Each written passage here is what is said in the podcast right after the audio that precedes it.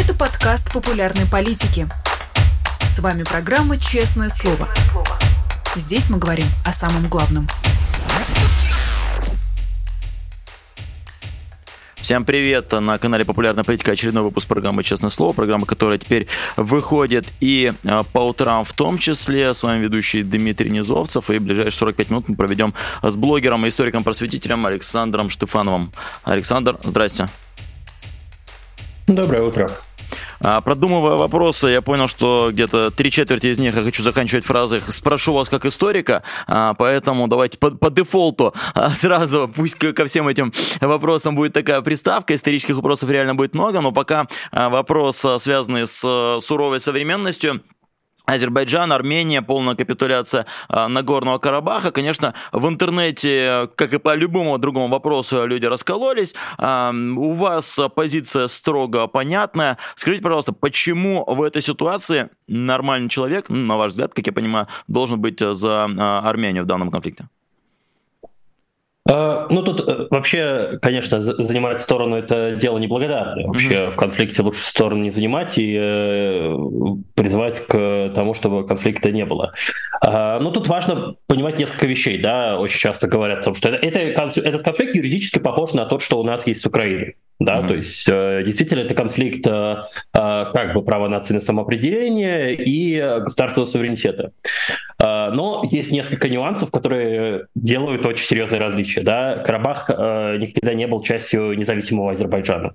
То есть mm-hmm. вот именно Азербайджана, который независим от Советского Союза, Карабах фактически не был в составе этого государства. Война между Арменией и Азербайджаном это не европейская война совсем, это не э, война России и Украины. Если, знаете, при э, боевых действиях между Россией и Украиной, при занятии э, ВСУ или ВСРФ очередного населенного пункта, большинство жителей, ну, просто э, сидит на своих местах, в своих домах, потому что понимают, что, ну, все закончилось, если э, ну, или, или, по крайней мере, ничего страшного, страшного не случится просто из-за того, что армия зайдет в ваш населенный пункт. Не будет этнических чисток, потому что, ну, попробуй ты этническую чистку проведи украинцев и русских. А, отличий, давай. Вот. А тут же это совершенно другой запредельный уровень насилия. А, это другой запредельный уровень ожесточения. Азербайджан, надо понимать, это диктатура с которое это ожесточение насаживает чуть ли не на государственном уровне. У армян это ожесточение, не надо скрывать, тоже есть, и оно приводит к тому, что в случае любых там территориальных изменений, э, ну, мы имеем дело, например, с двумя моноэтничными государствами. Как они стали моноэтничными? Да, в Советском Союзе не было никаких моноэтничных государств. Э, они просто и, и то, и другое, там, и в том и другом государстве прошли фактически этнические чистки. Людей просто mm. по национальному признаку выселяли из своих домов. И, конечно же, а, просто вот эта вот капитуляция, переход а, Карабаха в Азербайджан без каких-либо предварительных условий, это огромная трагедия для всех жителей, которые там проживают. И поэтому, наверное, да, радоваться тут нечему. Mm-hmm действительно, сейчас вот вроде как э, начинаются переговоры армянской стороны с азербайджанской, ну, э, стороны НКР, имеется в виду, да, и э, официальных властей Баку. Э, чем они закончатся, непонятно. Но в любом случае понятно, что формат это, это скорее капитуляция и э, требование пощады просьба о пощаде. Э, и мы видели в 2020 году, когда э, люди из населенных пунктов, которые должны были быть переданы Азербайджану, просто вывозили все, сжигали свои дома, да, вот до такого доходило. И вероятно, что мы что-то подобное увидим и сегодня, и сейчас, и э, Нагорный Карабах, Арцах, как как хочет, так называйте, там часть Азербайджана, э, просто опустеет. И это тоже будет ужасно. А, тут, конечно, уместен вопрос. Вы уже упомянули Советский Союз. Насколько была велика вина тех, кто делил, тех, кто создавал Советский Союз, потому что такое этническое противостояние в итоге стало возможным. Это же не 90 даже второй год, ну, это 80-е вполне себе годы, когда все это начиналось. Да, но это, это типичная история для империй таких. Ну, то есть Советский Союз, конечно, не типичная империя, но это типичная история для таких больших государств империй, которые, они-то границы проводят как им удобно, из своих административных целей, да, из каких-то полуслучайных целей. Какая разница, какие границы, если все управляется из Москвы, да?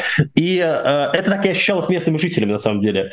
То есть армяне при э, всем том э, недовольстве, которое еще в Советском Союзе, позднем, особенно в Советском Союзе, было по поводу того, что НКР — это часть, э, э, ну, Нагорный Карабах — часть Азербайджана, они были готовы признавать власть Москвы, потому что они понимали, что в первоочередно это власть Москвы да, mm-hmm. армяне в Карабахе именно так считали. Вот. А потом власть Москвы куда-то ушла, и оказалось, что тут власть Баку, да.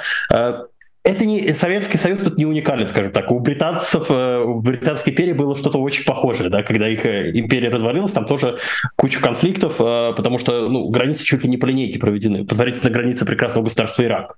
Вот как вы думаете, могут быть такие границы установлены каким-то долгим дипломатическим противостоянием и так далее? Нет, их просто по, по линейке провели из Лондона. Вот. В Европе же, например, да, если мы сравним, каждая граница, она залита реками крови. Да, там каждая граница — это вот э, результат э, многовекового противостояния. И э, в итоге все могут сказать, что всем довольны, да, то есть все не, не хотят, никто не хочет пересмотреть границы, ну, кроме там отдельных, да, людей с специфическим взглядом на историю, да, например, Владимира Путина. Вот тут же, да, вот эта проблема границ, нарисованных в Москве, она очень явно, да, можно вспомнить и анклав э, Азербайджана, да, э, внутри территории Армении на границе с Турцией, вот, и, конечно же, сам Карабах, э, этнический анклав на территории Азербайджана, это действительно все создавало предпосылки для огромных проблем. Но эти проблемы, они, видите, они были актуальны только тогда, когда власть Москвы ослабевала. Конечно же, когда большевики проводили эти границы, они не думали, что их власть будет ослабевать. Они, более того, они думали, что там национальные границы сотрутся, и вообще никаких больше национальных конфликтов. Там же во многом утописты проводили границы. Поэтому, ну да, нет, ответственность огромная. Вина, я не уверен, что здесь э, уместно использовать слово. А, при этом это же это было единственное в Советском Союзе этническое какое-то противостояние армяне и азербайджанцы, или это была такая империя, где были, были подавлены, но, но все это было, потому что больше я, например, не, не могу вспомнить, чтобы кто-то с кем-то конфликтовал до такой степени. Ну, до такой степени, наверное, это, это действительно а, одно из самых жестоких противостояний. Mm-hmm. Было противостояние с э, депортированными народами, например, в Крыму было серьезное противостояние крымских татар, которые возвращались да, на территорию Крыма, и местных э, славян. Там были вот этнические стычки, но это не дошло до войны. Да, то есть это не, это не сравнимо по масштабу. Вот. Были проблемы и в Таджикистане, конечно, известная да, война была. Вот. Э, Чечня, знаменитая да, история, mm-hmm. тоже, тоже большая проблема, дошло до войны, а, и внутри даже... Ну, это с Чечней сложнее, там межэтнический конфликт, он, он важен тоже, русских и чеченцев, но не столь. Вот. Но основные конфликты, которые, наверное, можно вспомнить, это конфликты русских людей, ну, э, славянского населения, которое э, в какие-то республики приезжало в годы советской власти, там специалисты, инженеры и так далее, и местной титульной нации, которая взяла власть. Да, вот, вот эти вот конфликты, они были. Подобного действительно, в подобном масштабе вспомнить сложно. Это, это очень такая важная трагедия постсоветского пространства. Я как-то вас э, сразу в эфир ввел э, не, без всякого контекста, а вы у нас впервые, может быть, не все знают, но, насколько я понимаю, вы человек, который отстаивает, э, как считается, левые убеждения, э, и считается, что если человек с левыми убеждениями, он хочет вернуть Советский Союз. Там, спросишь его, с чего надо начать? Он скажет, Советский Союз надо вернуть, а, а, а дальше разберемся. Э, я же правильно понимаю, что это не, не совсем так? Нет, это, конечно, совсем не так. А, Советский Союз а, а, большинству, наверное, подавляющему большинству современных левых, он очень не понравился. Это государство, в котором действительно подавлялись свободы, права и свободы человека.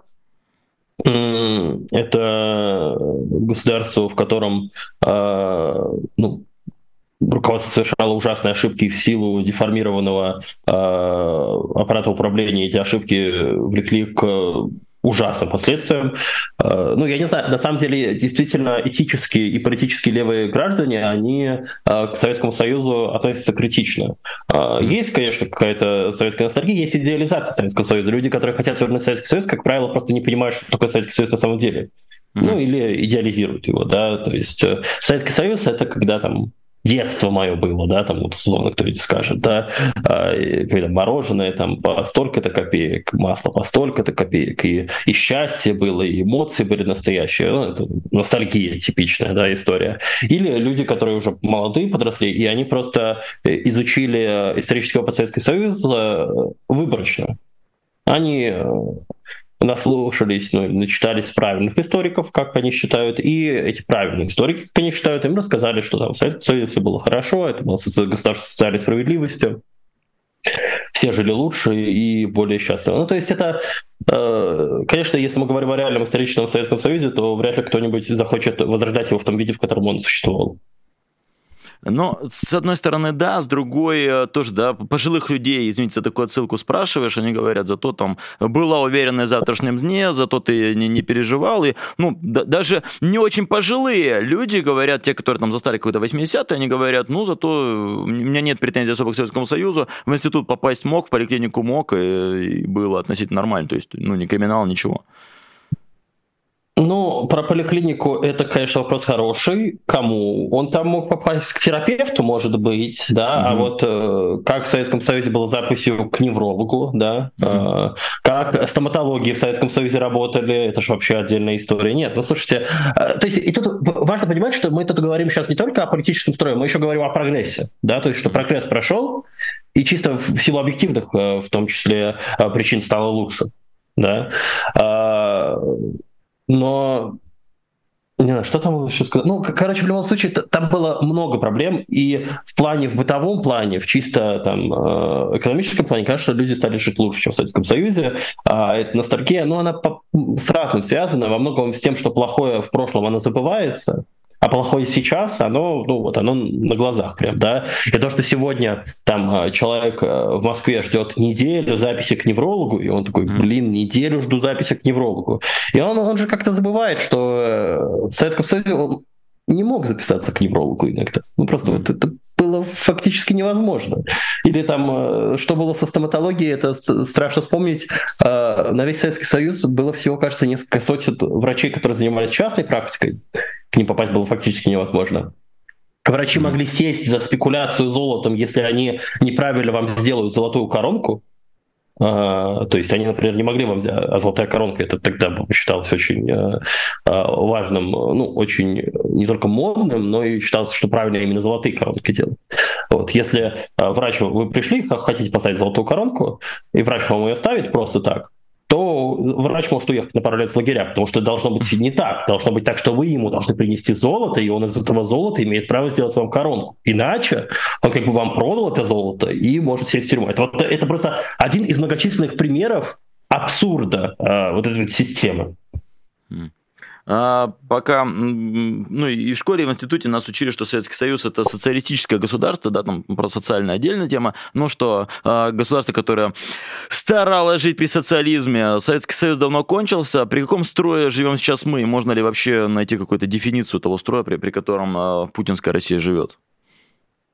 Ну, э, с марксистской точки зрения, если мы говорим про Советский Союз социализм, то это, конечно, капитализм, да, а, путинская Россия. А у путинской России большое смешение идей, да, это некий неолиберализм в экономике, определенно есть такое, да, есть такие потуги. А, это при этом консервативная культурная политика, вот. Mm-hmm. Но дальше там очень много чего надергано, вот больше какие-то тренды там сложно уловить. А при этом не политологи, не только политологи говорят там фашистское государство, не знаю, можно ли вам оперировать сейчас такими э, категориями, но вот говорят а, фашистское государство, и с одной стороны соглашаешься, с другой стороны думаешь, ну, национализма, например, такого нет. Если не считать э, три пошлых э, еврейских анекдота Путина, то, то вроде как ничего нет. То есть вы, вы не согласны с тем, что это фашистское государство или с признаками фашистского не, ну, государства? Ну абсолютно точно антисемитизма на государственном уровне нет. Это точно. Это mm-hmm. прям, ну, вот эти пошлые анекдоты Путина сравнивать с тем, что говорил о евреях Гитлер, но это прям, ну, знаете, как-то mm-hmm. несерьезно даже. Более того, Путин прямо осуждал антисемитизм, да, и пытается поддерживать э, отношения с Израилем, и когда там Лавров э, высказал вот эту, ну, абсолютно неудачную фразу про э, то, что Гитлер была еврейская кровь, Путин же лично звонил извиняться за Лаврова. Вот, может, забыли, но такая была история. Вот. Но фашизм же это не, не, не только про антисемитизм, но это особая тоталитарная идеология, да, она антидемократична, антипарламентаризм у нее есть. В этом плане, конечно, есть сходство с Россией. Но у нее еще целый ряд э, э, есть э, признаков, которые на Россию плохо натягиваются. В России нет массовой идеологии. У России нет, на самом деле, всерьез коллективизма. У России э, все еще такое довольно индивидуалистское государство. Э, государство, конечно, пытается немножко навязать коллективизм, потому что, ну, сейчас нужен коллективизм, вы на войну должны идти. Но mm-hmm. до этого, понимаете, когда у вас 30 э, лет э, четкий индивидуализм, вы не трогаете нас мы не трогаем вас, это основа социального договора да, а, в Российской Федерации была, а, ну, невозможно это насадить. Поэтому нет, там, конечно, если мы будем смотреть по фактам, Россию нельзя назвать фашистским государством. Вот. Э, используйте другие, знаете, определения. Мне кажется, есть куча э, способов раскритиковать э, руководство России, которое вам не нравится, не используя термин фашизм. Да, мы, мы с вами старые интернетчики помним э, закон Годвина, да, в интернете, когда все заканчивается да. сравнением с Гитлером, да, и, и на этом все кончается. Рекомендуем в спорах, а, зрители, используйте. Да. А, я уже 20 минут держусь от формулировок, а спрошу вас как историка, но тут не удержусь, потому что вопрос нам пришел такой, что смотреть, что читать про распад Советского Союза. Кажется, что после смерти Путина тема станет актуальной. Отдельно вас спрошу, распадется ли Россия после ухода Путина, на ваш взгляд, и будете ли вы такое приветствовать? Приветствовать? Ну, я думаю, что нет. Э, я бы это не приветствовал. Есть э, несколько, ну, скорее, есть один регион с реальной угрозой э, сепарации, да, мы понимаем, о каком регионе речь. Uh-huh. Э, конечно же, его выход из состава РФ не повлечет э, распад РФ. Э, вот. Э, в остальном, э, нет, я думаю, что распад РФ невозможен, и это была бы тоже трагедия. Вот. А, а касательно книг, что читать про распад Советского Союза, ну, мне сейчас, к сожалению, не вспомнится книжка. Есть книжка, где... А, ну, он, по-моему, так и называется, как распадал Советский Союз, где автор книги собрал интервью с партийными чиновниками тех лет, э, вот 89-91 э, года э, по всем союзным республикам. Вот, там он собрал серию интервью там, с белорусскими, там, он, кажется, в Беларуси с Шушкевичем брал, узбекскими, казахскими, туркменскими, российскими. Ну, вот так он собрал серию интервью и показал вот этот индивидуальный срез, как, как каждый человек видел вот, на верхушке распад Советского Союза. Ну, читать, конечно, книжки, э, если мы об источниках говорим, конечно же, читайте Горбачева, Ельцина, mm-hmm. может быть, еще кого-то. Рыжкова, кстати, можно э, почитать, по-моему, у него было что-то интересное на эту тему. А, есть хорошая книжка у немецкого исследователя Игнаца Лазо про ГКЧП. Она называется mm-hmm. «Августовский путь». Что ну, там дальше найдете по названию. Вот, она э, в значительной степени затрагивает э, процесс распада Советского Союза. Вот. Э, есть серия «Она развалилась», кажется, называется серия. Вот там есть пара книжек тоже неплохих выходила. На самом деле материала масса, вот там. Э, только лишь бы было желание читать. Читать и много чего можно. А, при этом, да, вопрос не, не до конца, как мне кажется, все равно изученный, потому что, ну, так, спрашивают там, в двух словах скажи, что случилось. Ну, вот какие-то люди захотели создать ГКЧП, у них не получилось, их отогнали, и после этого развалился Советский Союз. Ну, спроси, не знаю, 90% mm. нашего населения, например, так ответят, что было в 91 году. И понимаешь, что люди как не, не особенно понимают, действительно. Так что, да. Ну, вопрос, это, это, это про массовое сознание, конечно, это про массовое mm-hmm. сознание, да, но это по-любому, по, по, на самом деле, историческому вопросу такая сложная э, история. Да, я как тележурналист скажу, что когда не хватало материала в эфир, всегда журналист мог сделать опрос среди школьников там восьмых-девятых классов, кто такой Наполеон, кто такой Ленин, и потом можно долго там восторгаться, что о, ничего себе, там дети ничего не знают, так что там массовое сознание а, еще та тема. А, вы упомянули один там регион, который может отколоться, это нас отсылает к событиям последней недели, где Казалось, что Кадыров то ли умер, то ли не умер, и вчера появилось видео с ним, где он сказал, что вот я там у дяди, и он, конечно, ну, понятно, что трагический комический персонаж, сколько людей измучил, но тем, тем не менее какой-то мемный, но в то же время реально он написал э, одну, одной строчкой, почему такое внимание к моему здоровью, и мы с вами друг другу отвечаем, ну, потому что это Кадыров, потому что Кадыров это Чечня. И на, на какой вопрос я выхожу? Действительно, если не Кадыров, то Чечня не будет в составе России? Действительно все на нем держится? Нет, я думаю, что не настолько все плохо. А, хотя, конечно, это важный элемент. Mm-hmm. Вот. Но все-таки есть клан кадыровский, да, и если там они примерно смогут э, настроить хотя бы какую-то преемственность власти, с э, небольшой кровью, да, которую не заметит вся страна, потому что там-то кровь в любом случае будет, там в любом случае. То есть, э, чтобы транзит власти в Чечне прошел бескровно, это что-то невероятное в сегодняшней Чечне. Но э, если там не, не закончится прям войной, то, конечно, Чечня останется в составе России. То есть, если просто э, клановая преемственность какая-то вот э, найдут э, того, кому передать власть. Вот. Но я не думаю, что смерть Кадырова тут много решает. Тут скорее смерть Путина решает, мне кажется, даже больше, чем смерть Кадырова. Да, про последствия после смерти Путина хочется отдельно поговорить. Но, например, Юрия Латынина, когда говорит про Чечню, она говорит, ну, если там, там конфликты, здесь конфликты, такая там история, там, от, от Елены Милашина до Политковской, ну и так далее, может не держаться тогда друг за другом, может тогда зачем это Чечня, раз мы не можем жить вместе? Вы такую э, точку зрения отстаиваете? Нет, конечно, нет. Знаете, тут нужно смотреть на то, э, то есть по идее, нужно строить демократичное общество, конечно, и смотреть на то, как э, на этот вопрос смотрят сами чеченцы. Э, да, надо, надо сказать, что при определенном уровне там, а, разрешения дискурсов и разрешения разговоров, просто дискуссии в российском обществе, очень скоро окажется, что значительная часть российского общества не будет плакать, если завтра она проснется, а Чечни не будет в составе России, как там выражался Олег Кашин в свое время. Вот. А, но нужно смотреть на то, что думают сами чеченцы, в том числе и как после этой общественной дискуссии. Действительно ли у них сохранился тот уровень э, желания сепарироваться от России, или он уменьшился? Вот, э, и как, как они И если, конечно же, выяснится, что э, Чечня может существовать в рамках там, российского гражданского общества, в э, рамках э, новой там, демократической России, и при этом чеченцы хотят быть в составе России, то, конечно, ни о каком отделении, ну, значит, большая часть чеченцев хочет этого, ни о каком отделении речь быть не может. Если же ситуация сложится иначе, то там ну, нужно смотреть в зависимости от ситуации.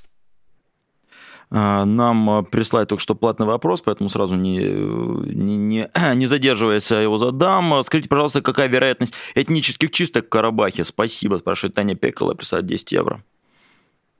Очень велика, невероятно велика. Ну вот это... Э, знаете, неделю назад я бы вам сказал, что это вероятность 100%.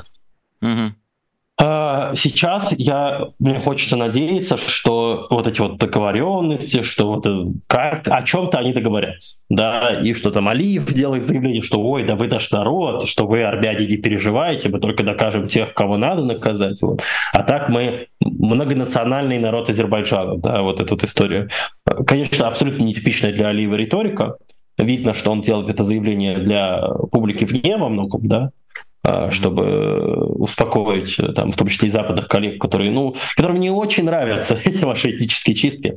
Вот. Но вероятность, что в каком-то масштабе они придут, она невероятно велика. То есть э, мне сложно поверить, что э, азербайджанская власть придет в Карабах, и все все забудут. И все такие, ну все, теперь просто вешаем азербайджанский флаг, да, рядом вешаем какой-нибудь флаг автономии, и все, и живем э, долго и счастливо. Ну, к, к сожалению, так это вряд ли будет работать. Вот, еще важно понимать, что даже не говоря об этнических чистках, там будет большая ломка на тему э, приспособления этой территории к азербайджанскому режиму. Азербайджан, напоминаю, диктатура. Да. Э, довольно жесткая диктатура. Гораздо жестче путинской диктатуры в плане ограничения политических свобод. Э, НКР, какая-никакая, но демократия. Да, это тоже, и это тоже важно, да. А, и, конечно, в этом плане тоже слом будет очень серьезным. Э, так что э, не только этническими чистками там ограничится трагедия.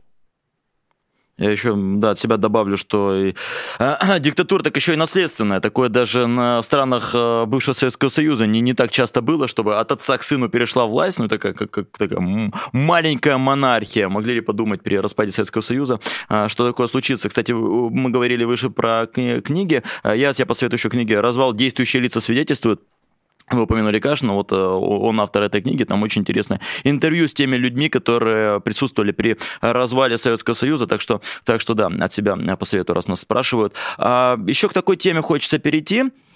А, про Мариуполь, а, в котором вы были, о котором снимали а, большое видео. Действительно была скандальная такая тема с Мариуполем, но вот сейчас восстанавливают, и сейчас даже, вот я дословно зачитаю, сейчас в ТикТоке вовсю распространяется рубрика «Меня бесит», бесит, что жизнь Мариуполя налаживается.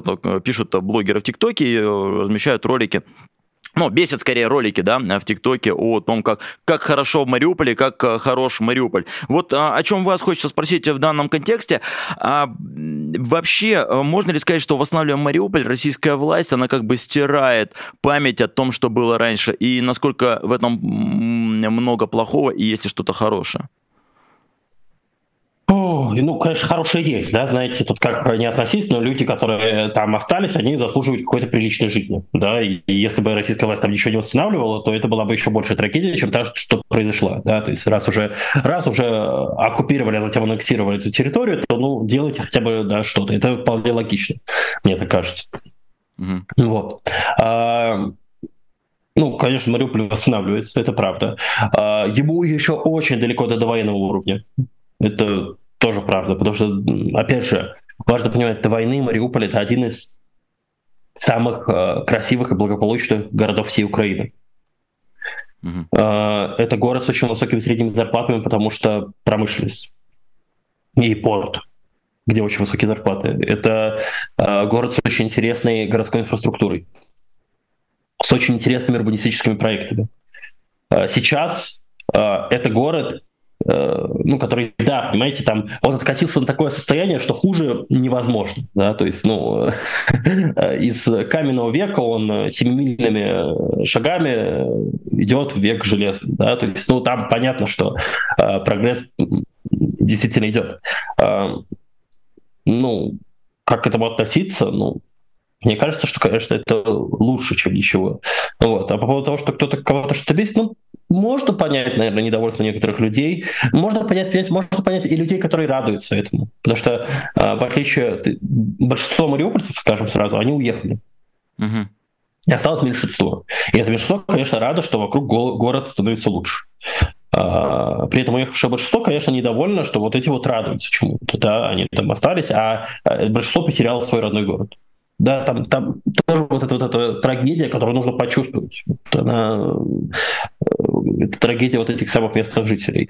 А сотрет ли Россия память о том, что случилось? Нет. Нет, даже среди местных жителей до сих пор, вот э, я последний раз был летом в Мариуполе, э, разговоры, если часто ты разговариваешь с местным жителем, даже на какие-то посторонние темы, то в любом случае процентов 50 времени вы будете говорить о штурме города, о том, что происходило во время штурма, как и э, почему все это произошло. Это причем важно, что я запомнил э, вот как раз летний разговор с э, одной э, жительницей Мариуполя, мне очень понравилось, мы общались, общались, и она говорила, что вот, ну, в целом, когда у жителя вообще вот эта вся вот манипуляция, когда вас, вам показывают какой-то репортаж, где мирные жители говорят, нас обстреливали там украинцы, или нас обстреливали русские. Вообще стоит со скепсисом относиться, потому что человек, который под обстрелом, он не очень понимает, кто его обстреливает. Если это не обстрел с стрелковым оружием, а артиллерийский, он просто понимает, что по нему прилетело. А что, где, откуда, это же вне его компетенций. Вот. И нам мирные жители именно так говорили, что да хрен знает, откуда обстреливали. И потом и мирные жители сказала, но потом нам объяснили по телевизору, что обстреливали азовцы с, с Азовстали. Вот мне очень понравилась эта вот фраза, что как, как, э, как она сама, в общем-то, обозначила источник своей информации, что она вот потом узнала, по телевизору рассказали. Вот. Э, конечно, Россия переложит просто ответственность. Она пытается переложить ответственность на вооруженные силы, которые обороняли город. Вот, мол, они виноваты. А, но понятно, что вы не могли опросить каждого, но сейчас, я так понимаю, люди там с российскими паспортами в основном живут. Это россияне и те, кто... А, нет? Это все-таки украинцы, да? не получили еще.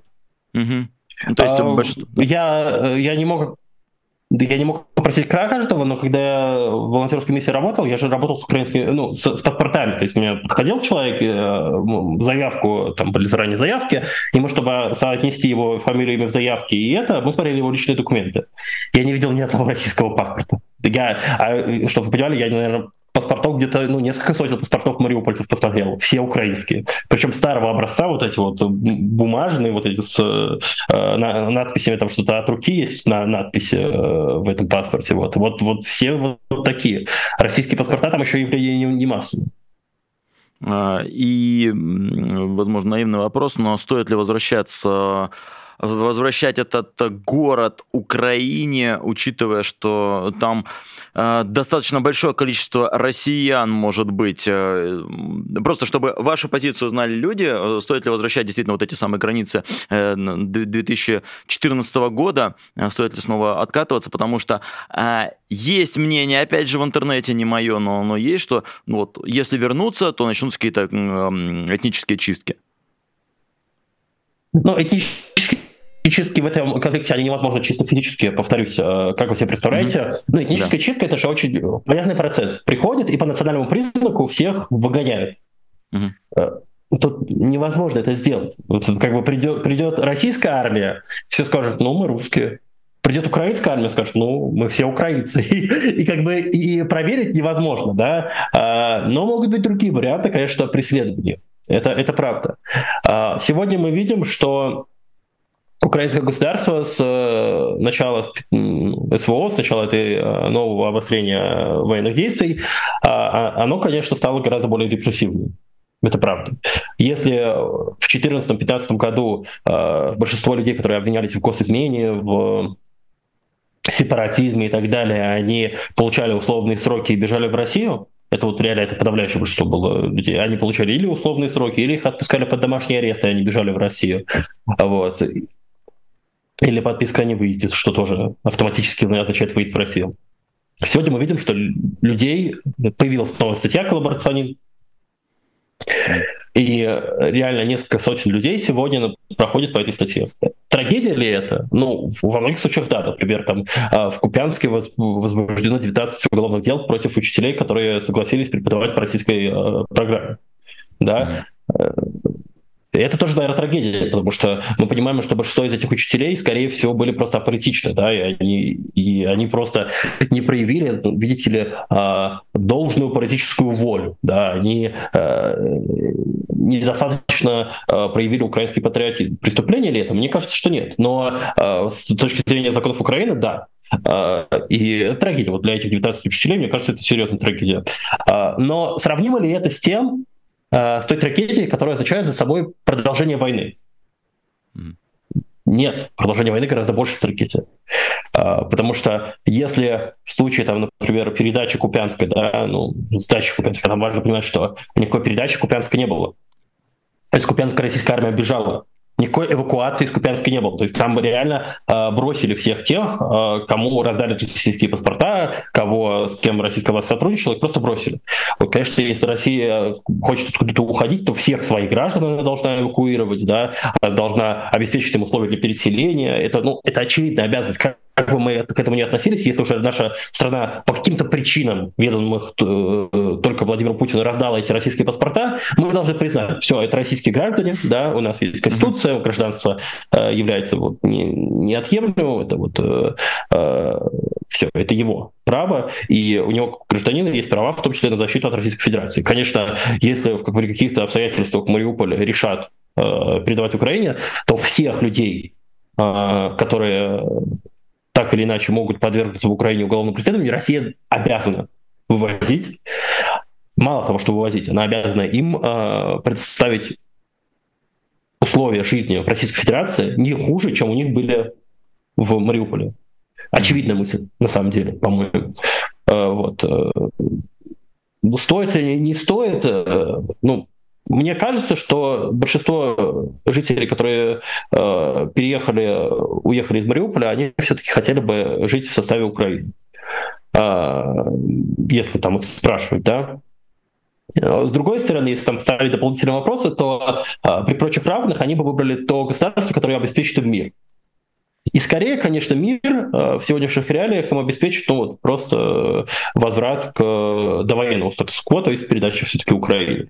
Вот. Поэтому, ну, наверное, будет э, так было бы справедливее. Но как оно сложится на самом деле, тут сложно сказать. И выбирать, конечно, между двумя трагедиями, тоже это такое дело э, тяжелое и неблагодарное. Да, то есть, потому что, опять же, передача Мариуполя Украине э, это тоже штука трагичная. Вот. Но если это произойдет с боями, с боевыми действиями, если Мариуполь будут пытаться удерживать уже российские, а российские войска, это будет, опять же, еще больше трагедия. И это вот то, что я, опять же, зафиксировал в документальном фильме «Обыкновенная идентификация», что э, значительная часть людей, она говорит, мол, да плевать, Россия, Украина, лишь бы только больше не стреляйте, пожалуйста. Вот больше не надо вот этих вот ваших э, танков по городам, боевых действий, вот без этого. А так разбирайтесь между собой как хотите. Как вы хотите флаг вешайте, мы разберемся. Потому что действительно люди, которые пережили боевые действия, им все равно какой флаг висит. Они понимают, что власть-то, а еще важно понять, что власть российско-украинская много похожа. Это э, контринтуитивно, но вот местная власть, но они действительно, э, большинство местных жителей, они, они не очень чувствуют разницу вот, э, в самой власти и в ее проявлении. И поэтому, конечно, им индифферентно во многом. Главное — это мир. И к миру надо стремиться любой ценой. На всякий случай отмечу, э, у нас в, в комментариях много э, говорят, э, комментируют эту вашу позицию, в том числе и про учителей. Э, я скажу, что позиция ведущего может не совпадать э, с позицией э, гостя. Во многом я с вами солидарен сегодня, но касаемо апритичных учителей на оккупированных территориях, э, я бы поспорил. Но э, о другом хочу вас спросить. Допустим, заканчивается война, Россия проигрывает, Путин не зложен, но Остаются так называемые зетники, да, люди, которые приветствовали это все, люди, которые там восхищались, э, русский мир, русская весна, вот это все. Сможет ли э, нормальная страна жить с ними? И были исторические примеры, когда вот э, закончилась война, люди жили, которые там были за эту войну, и как-то удалось их нормальное общество вплести. Э, ну, не просто вплести это как бы нам не, не, не приходилось э, вплетаться да, в общество к этим, потому что важно понимать, что их очень много. Да? Это действительно люди... Э, военная пропаганда работает очень эффективно. В любой стране mm-hmm. мира э, вся, э, вся вот, э, гуманитарная сфера во многом. Она настроена, все образовательная сфера начальная, базовая, э, вся государственная пропаганда она настроена на то, что в решающий момент человека можно было убедить взять винтовку, пойти воевать. Или хотя бы поддерживать человека, который возьмет винтовку и пойдет убивать. Любое государство мира на это построено, российское государство особенно сильно к этому готовилось. И, конечно, а, военная пропаганда оболванила огромное количество людей. Примеры, да, ФРГ. В первую очередь вспоминается ФРГ. А, если вы думаете, что немцы после 45 года просто осознали, ой, как, как, как, как мы были неправы, ой, а как же, как же нацистская Германия была плоха, ах, как мы поверили этому Гитлеру. Нет, все было не так. Во-первых, немцы почувствовали, что они жертвы они почувствовали, что они жертвы, потому что они-то не видели э, вот этих концлагерей, они не видели преступлений армии на Востоке, они видели, как их города бомбят. Они видели, как их города стирает э, с лица земли союзная авиация. И они считали, что они жертвы этой войны. Это первое, что у них э, зафиксировалось.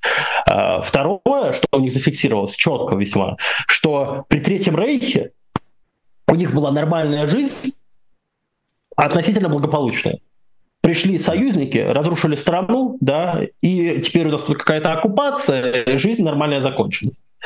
Вот. А третье интересное, что они зафиксировали, это вот э, был э, опрос Института общественного мнения в Валенсбахе в 1967 году. Который спрашивал мнение жителей ФРГ по поводу национал-социализма. 67% опрошенных ответил, ну, кажется, 67%, могу путать, ответило, что национал-социализм был хорошей идеей, которая просто плохо реализовалась. Вот, так что, конечно, понимаете, и при всем при этом ФРГ перешла к демократии.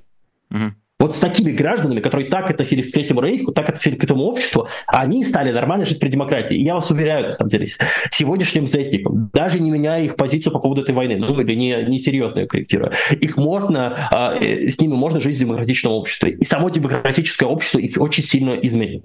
Потому что, понимаете, если бы э, 23 февраля 22 года Россия была демократичным государством, то э, общественная дискуссия, которая бы разразилась на тему, а стоит ли нам нападать на Украину, она бы уже закончилась не так однозначно. И те люди, которые сегодня так или иначе поддерживают войну, они бы тогда сказали, а может и не надо, а может как-то война, не хочется. И если бы они были вовлечены в принятие решений, то они бы заняли совершенно другую позицию. Потому что это же принципиально разные позиции. Первое — это ты сам принимаешь участие в решениях, которые принимает государство, ты сам за это отвечаешь. А второе, и это очень важно, очень большая база поддержки войны, она строится на следующем. Может быть, решение войны бы, о начале войны было и неправильно. Может быть, Владимир Путин и ошибся. Но война началась, Следовательно, я там должен ее поддерживать, потому что вот такой патриотизм мне э, вложили в голову. Да? Э, с этим людьми будет наиболее просто. Они также скажут, о, война закончилась, ну и слава богу. Да? Э, и таких будет очень много тоже. Вот. Конечно, жизнь с этими людьми, она возможна. Uh-huh. активных пассионарных зетников, которые прям идейно хотят продолжать войну с Украиной, их сильно немного. Они есть, и там в, в условно там демократичной России они бы могли там фракцию свою иметь в Госдуме, э, наверное, даже на пару десятков мандатов, может быть, да, там Стрелков бы эту фракцию возглавлял, если бы не сидел в тюрьме за какие-либо другие свои военные преступления, вот. Э, но да, ну и там Губеров, допустим, возглавлял, неважно. Не суть. А, суть в том, что, конечно, у них есть какая-то поддержка, но это не большинство совсем. Это а, меньшинство граждан. А подавляющая масса зетников, они колебаются, и в целом э, они спокойно, а, они были бы даже рады, наверное, жить при демократии, потому что они уже видят, а, к чему ведет недемократичность режима. Потому что глухое недовольство есть даже среди Z-сообщества а, многими и законами, в том числе и дискредитация. Знаете, многим не нравится вот эта статья дискредитация ВСРФ и о фейках о ВСРФ, и все понимают, о чем идет речь? Речь идет о том, что э, есть две позиции. Позиция МОРФ и неправильная, а к позиции МОРФ относятся все с недоверием. Коношенко уже никто не слушает, ну, то есть, ну, всерьез, да, мы все это понимаем. Короче, мы ушли, конечно, далеко, но возможно, отвечая на ваш вопрос коротко, да, конечно, возможно. Э, нас э, в комментариях спрашивают, что за пионер учит нас жизни.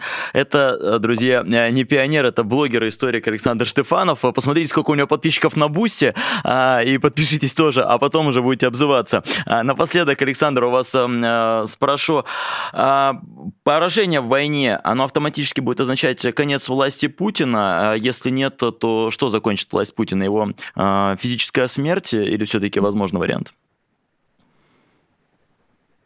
Э, вариантов много. Есть варианты, при котором поражение в войне не означает окончание власти Путина. Mm-hmm. Есть вариант, когда э, ну, электоральный какой-либо процесс повлечет для Путина какие-то угрозы нестабильности, и так или иначе его власть или ослаблет, или будет свергнута. Вот, например, а, март следующего года для него процесс опасный. Там, я не знаю, если мы бы оценивали шансы, то я бы оценил там шанс, что у Владимира, власть Владимира Путина пошатнется в марте следующего года, ну, то есть на выборах президентских, там процентов 10, да, 9 против 1, да, шансы. Mm-hmm. Но этот шанс есть, да, и его тоже нельзя упускать. Есть вариант, да, и внутреннего заговора, вот, и, конечно же, того, что его физически устранят свои же и объявят о трагичной смерти, да, э, апоплектичный удар, табакерка, висок и так далее. Э, вот, э, то есть э, вариантов много. Э, тут сложно загадывать, но, наверное, самый вероятный э, вариант — это, конечно же, физическая смерть, так или иначе. Э, по причинам чисто физического состояния здоровья от старости, да, условно. Или из-за того, что кто-нибудь там, да, из ближнего окружения что-нибудь подсыпет или, ну, как-то на что-то подобное решится. Это не столь важно. Сейчас главное мы говорим о том, как мы это увидим. Мы это увидим, что, да, наш вождь э, Владимир Путин там трагично скончался, да, вот так вот объявит. А, это наиболее вероятный сценарий конца диктатуры Путина. И дальше, да, там приходят люди, которые уже э, скептично относятся к подобным персоналистским режимам, которые пожили при нем, будучи элитой, и понимают, что не, не самая лучшая форма организации государства, и будут постепенно его перестраивать. А, тут я хочу, опять же, порекомендовать э, зрителям Uh-huh. Книжку Баунова, хорошая книжка Александра Баунова есть «Конец режима», где он описывает похожие опыты Э, которые произошли в э, Испании, Португалии, Греции. И, наверное, только в Греции военное поражение повлекло э, крах режима. А в Испании и Португалии, которые больше похожи, на самом деле, на наш случай, э, смерть при вождя, смерть Каудилья привела к значительной трансформации режима. Спасибо большое, Александр Штефанов, иностранный агент, блогер, историк, был у нас в эфире. Спасибо большое, Александр, за честные и подробные вопросы, э, точнее, вопросы спасибо мне, а ему спасибо за ответы. А вопросы были настолько радикальные, ответы порой были настолько честные, что я вижу, что очень много в комментариях люди обсуждают, не соглашаются это только приветствуется. Можете не соглашаться, можете соглашаться, спорить, это полезная штука. Я был с Штефановым в кое в чем не согласен, но на, на то он и довольно радикальный э, блогер-историк. Все же я посоветую вам действительно подписаться на его Boosty, я советую подписаться на его соцсети, э, потому что Александр э, довольно писуч и плодовит, но он чрезвычайно подкован. Кроме того, посоветую вам стать э, патронами, патронами канала «Популярная политика» и попасть э, в список, который сейчас бежит по нашему экрану. А, Анна Горчакова, Персидский, Адыгея против войны и дальше-дальше побежали. А, патроны – это такие постоянно спонсоры нашего канала, люди, которые вносят самый большой вклад в то, чтобы канал жил и развивался. А, есть патроны и у канала, есть патроны и у э, нашей программы «Честное слово». Присоединяйтесь, можете патронировать еще какие-то передачи. Это все приветствуется. А пока напомню, что с вами был тоже иностранный агент, как Александр Штефанов. С вами был Дмитрий Низовцев. Смотрите нас, не пропускайте. Скоро будут утренние новости от Ивана Жданова, а там и зомбоящик, а там уже смотришь и вечерний спецэфир. Дмитрий Низовцев, программа «Честное слово». Увидимся еще. Пока-пока. Вы слушали подкаст «Популярные политики». Мы выходим на Apple Podcast, Google Podcast, Spotify и SoundCloud. А еще Подписывайтесь на наш канал в YouTube.